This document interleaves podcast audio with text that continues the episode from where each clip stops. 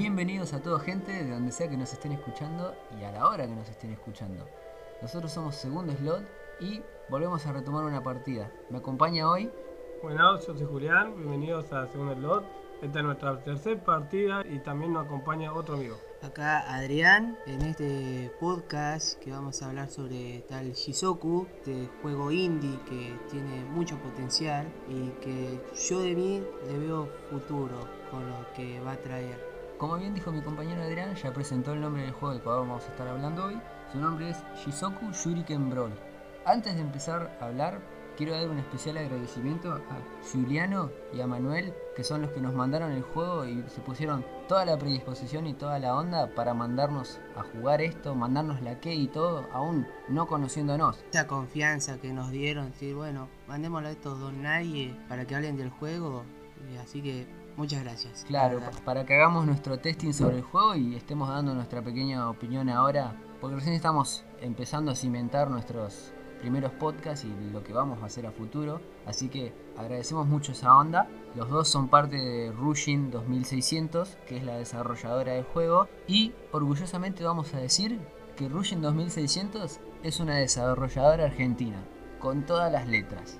Como decía acá Bruno, orgulloso de que sea una de Argentina más que nada esta compañía. La verdad me sorprendió cómo fue hecho el juego, o sea, no me esperaba nada que un juego 2D plataformero tenga esa fluidez de ambiente japonés, ese aviso yo soy. Me encanta todo ese estilo japonés me encantó el paisaje, los árboles, las banderas con las letras japonesas, las casas, todo. Y bueno, y la música. Claro, complementado también con la música y los efectos de sonido que son muy buenos. De verdad te hacen te hacen sentir adentrarte en la ambientación del juego. Está bueno que una desarrolladora argentina haya implementado un juego que se sale de lo corriente, porque la verdad que está muy bien inventado, muy bien planteado cómo se juega, y la verdad que me fascinó. Me fascinó más que sea una desarrolladora argentina que hizo un juego, porque eso significa que nuestro país está prosperando y me encanta, como soy un futuro desarrollador, me encanta que hagan esto, la verdad no estoy parado. Es verdad. Bueno, antes de seguir tirándole flores a los desarrolladores y al juego, también tenemos que volver unos pasos atrás y decir de qué se trata el juego, porque nosotros podemos decirles el nombre y ustedes lo pueden buscar, pero para eso están escuchando el podcast, para saber un poco de lo que se trata y cómo es el juego en sí. Vamos a decir que Shizoku es un juego multijugador donde samuráis y ninjas se unen para jugar tenis, pero la pelota no es una pelota tradicional de tenis, es un shuriken. Claro, o sea, vos escuchás esos ninjas y tenis y ya te das la idea que si es como en los juegos de Nintendo, la Wii con la raqueta, no. Acá es un Shuriken donde también podés pensar, uh, bueno, me voy a quedar trompada con mi compañero y van a salir puteadas, esto que el otro. Las puteadas salen, pero te sorprende que sea de tenis, o sea, algo distinto con un Shuriken ahí. Es como, y más la música que es más, no sé, al estilo Naruto te da ganas de seguir, de querer ganarle, romperle, ya saben qué, a tu compañero. Claro, se hace que la experiencia del juego sea frenética. Sí, también está bueno que el juego se puede jugar de uno, de a dos, de a tres, hasta de a cuatro jugadores. Aunque de a tres no, ya lo intentamos y no puedo porque si eso tiene que ser cuatro. Y es, muy entretenido porque, para ser sincero, yo lo jugué con un volante, con el joystick de un volante y... ¡Ay! Me fascinó ganarle al resto, la verdad que no pudieron ganar. Lo bueno es que no, no, necesitas un emulador para un joystick. Prácticamente te lo acepta cualquier cosa. Claro, lo detecta directamente al joystick con una configuración eh, estándar, digamos. Está ya implementada de inicio. Y está muy bien planteado que tenga dos tipos de, de ataque, el cual haga que la pelota vaya para arriba o vaya para los costados. Los costados. Porque hay mucha técnica puedes inventar con eso, la verdad. Prácticamente no tenés que ser manco. Básicamente. Bueno, más o menos ya le dimos un panorama de lo que es la jugabilidad del juego.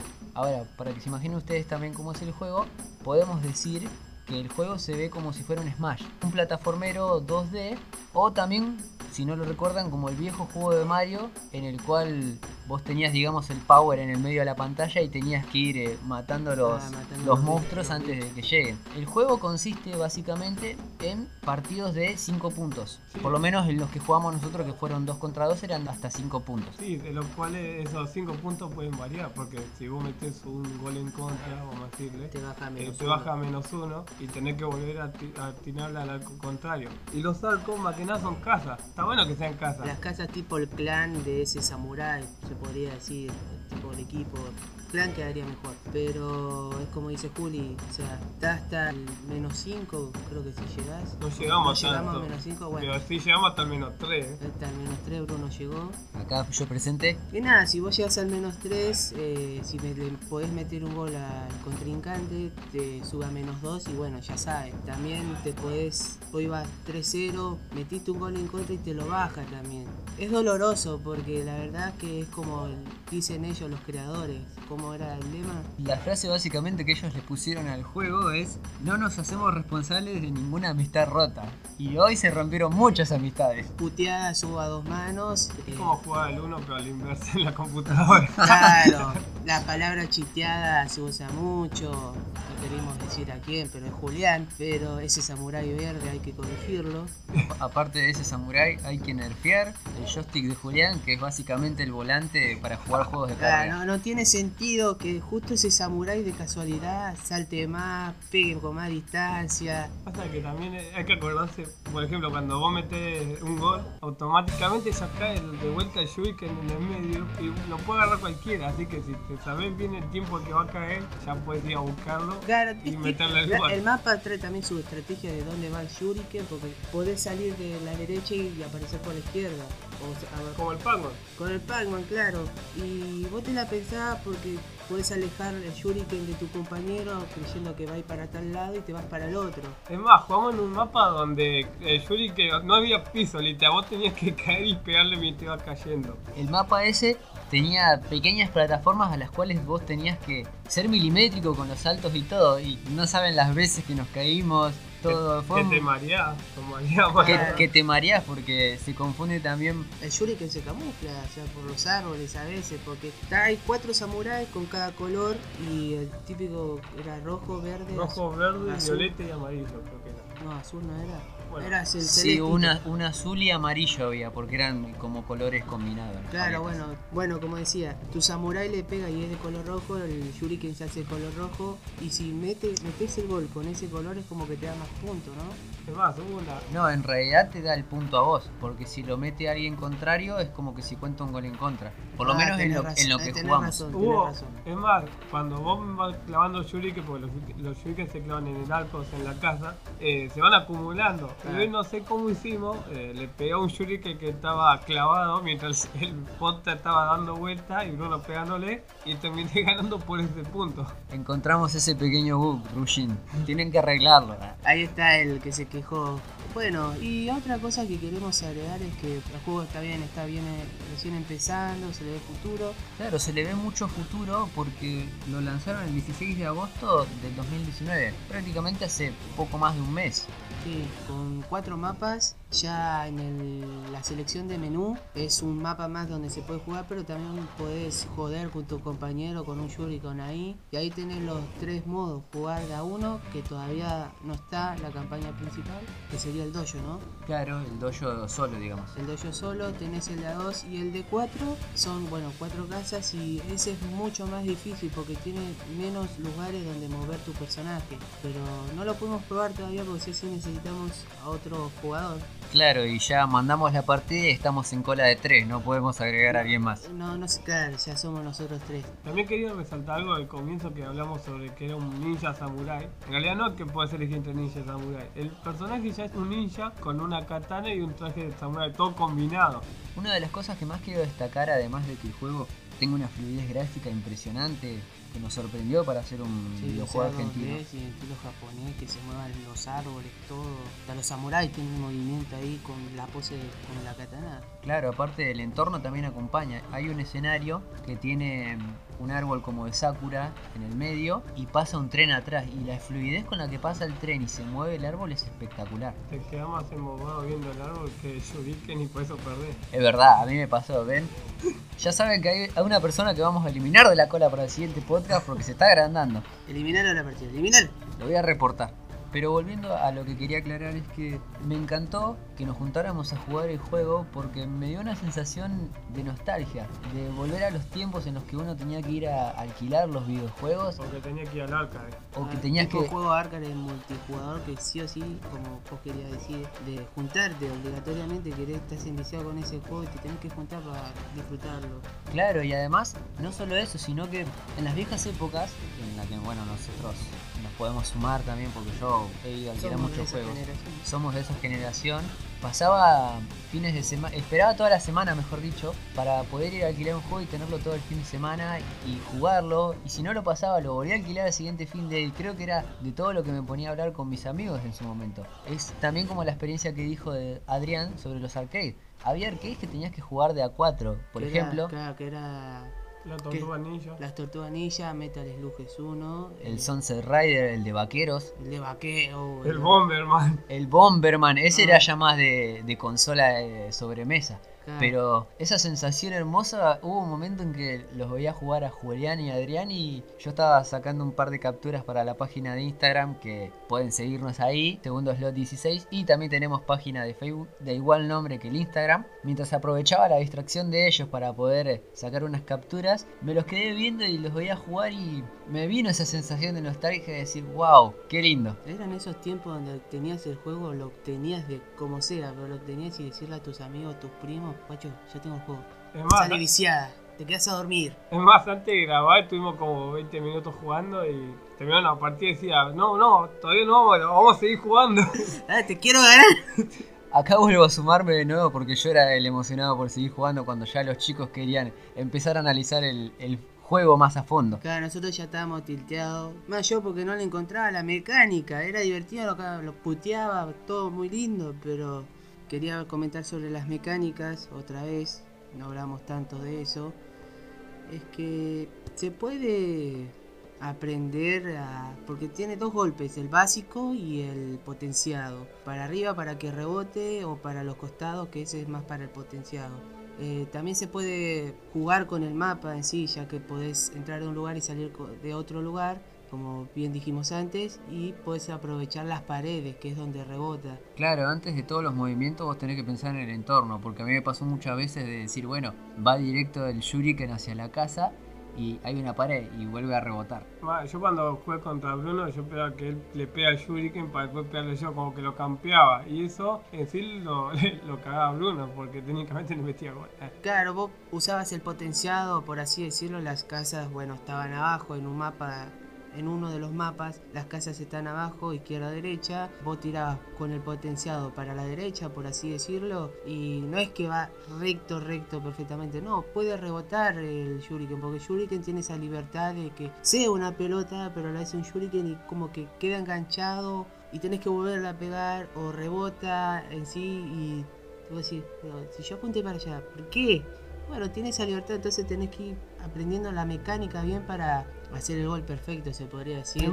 Es, más, como bien vos dijiste, hay un mapa que la casa está encerrada entre paredes. Claro. Y es muy chico el lugar para que rebote. Así el- que yo lo que hacía era pegarle con el golpe fuerte para que el Shuriken en el aire caiga en picada rápido y esperar que Bruno le vuelva a para meter un gol en contra.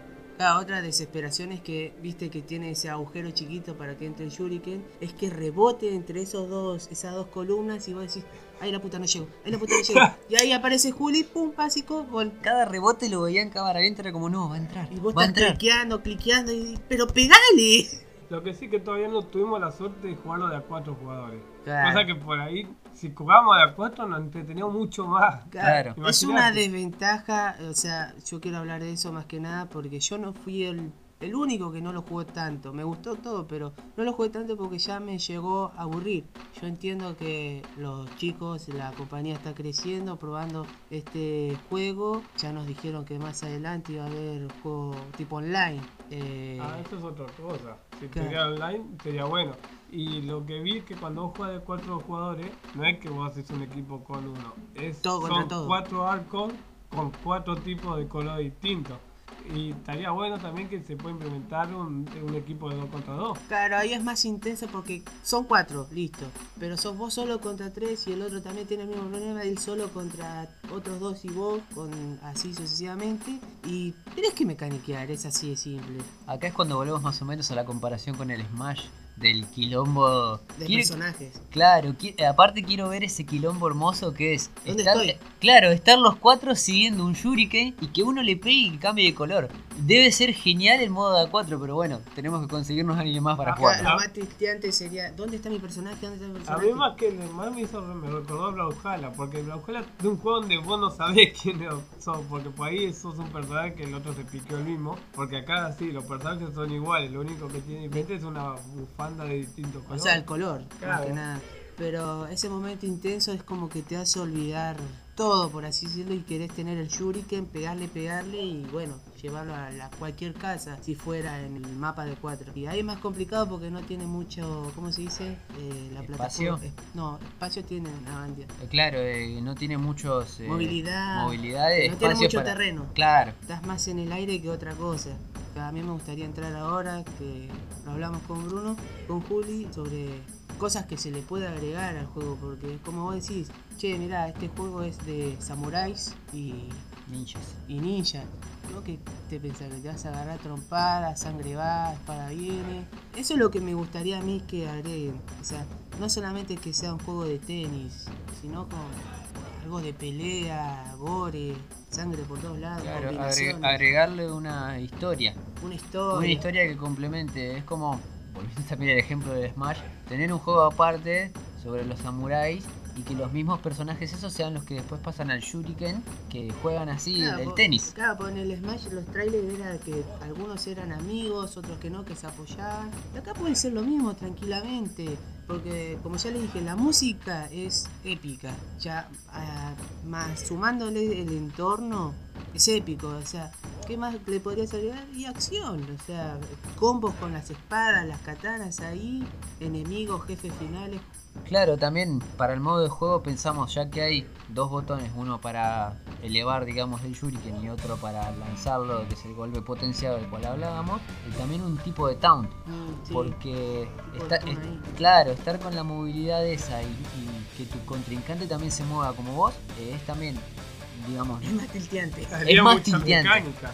Claro, habría muchas más mecánicas y también estaría bueno la idea de si poner el, el taunt o el stun, Agregarle un tiempo. agregarle un tiempo, porque si lo podés usar todo el tiempo, van a estar todos quietos todo el tiempo. Imagínate en un mapa de cuatro, están todos ahí. tu, tu, tu, tu. Ah, también lo que podría decir que a mí me gustaría que le agreguen un tiempo, porque los partidos no tienen un tiempo en sí, cosa que sí o sí tienes que meter 5 goles. Nos pasó con Bruno que se nos trabó como 20 minutos en la misma partida. Claro, porque estábamos con menos tres goles cada uno y uno metía un gol y el otro lo empataba de vuelta. Claro, es como. Se le pueden agregar tantas cosas que por eso le decimos que se le ve futuro. O sea, ya la ganaron metiendo esa música y el entorno, esa fluidez. Es decir, listo, dimos el primer paso y el primer paso fue increíble. Para mí, ¿no? Si yo fuera ellos, gana.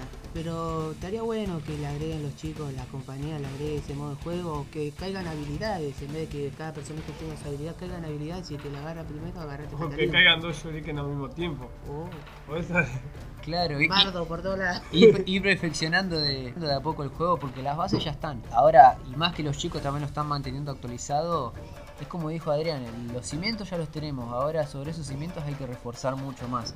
El juego es muy prometedor y es espectacular y es súper recomendable. A mí como que hay algo que no me gustó, pero no es del juego en sí, sino es la pantalla cuando termina una partida, puedes elegir volver al dojo volver a jugar una partida. Bueno, volver a jugar una partida no tiene. Claro, el menú. Lo que tiene que, por ejemplo, yo tengo el joystick y tenía que ir al teclado y con el teclado seleccionar de- con el joystick, cosa que es algo muy molesto a la larga. Porque si, por ejemplo, vos tenés el joystick a dos cuadras de- del teclado, tenés que caminar esas dos cuadras de vuelta, apretar y volver a sentarte otras dos cuadras más. Creo que no nos queda mucho más para decir, chicos. ¿Alguno de ustedes dos tiene algo más para decir? No, la verdad que no. La verdad que me voy muy conforme con el juego. Sí, es muy bueno el juego, no por tirarle flores como decía Bruno, este, la verdad llama la atención y te deja entretenido, se le puede agregar muchas cosas que es imposible arruinar ese juego, o sea, no la pueden cagar en términos así. También algo que no dijimos es que para jugar el juego hay que descargarse una plataforma como Steam, pero no se llama Steam, eh, no sabe el nombre. Sí, se llama Cartridge la, la plataforma. Igual, si no me entienden bien mi voz, lo voy a dejar eh, cuando subamos El podcast. ahí. Voy a dejar el link para que ustedes puedan entrar a la plataforma, para que ustedes también puedan probar eh, el Shizoku y también otros juegos que tiene la plataforma porque se conforma de muchos juegos indie. Eh, hablando de esa plataforma, el juego tiene 5 estrellas, o sea que está muy bueno. Ya, y eso que lo sacaron hace menos de un mes. No, un poco más. Un poco más de un poco mes. más de un mes. Bueno, gente, habiendo aclarado los pros que son muchos y las contras que básicamente no son tan contras porque son cosas a mejorar, que se pueden mejorar en el futuro Y agregar. y agregar también más contenido al juego.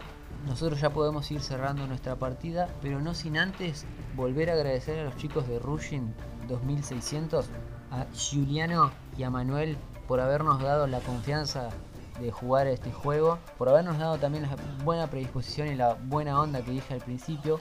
Les agradezco en serio de corazón. Espero que si están escuchando el podcast no nos estén matando y aunque sea también les hayamos sacado una risa o una buena idea con las opiniones. Y bueno, no nos queda mucho más para decir gente. Nosotros nos vamos despidiendo. Nos vemos en la siguiente partida.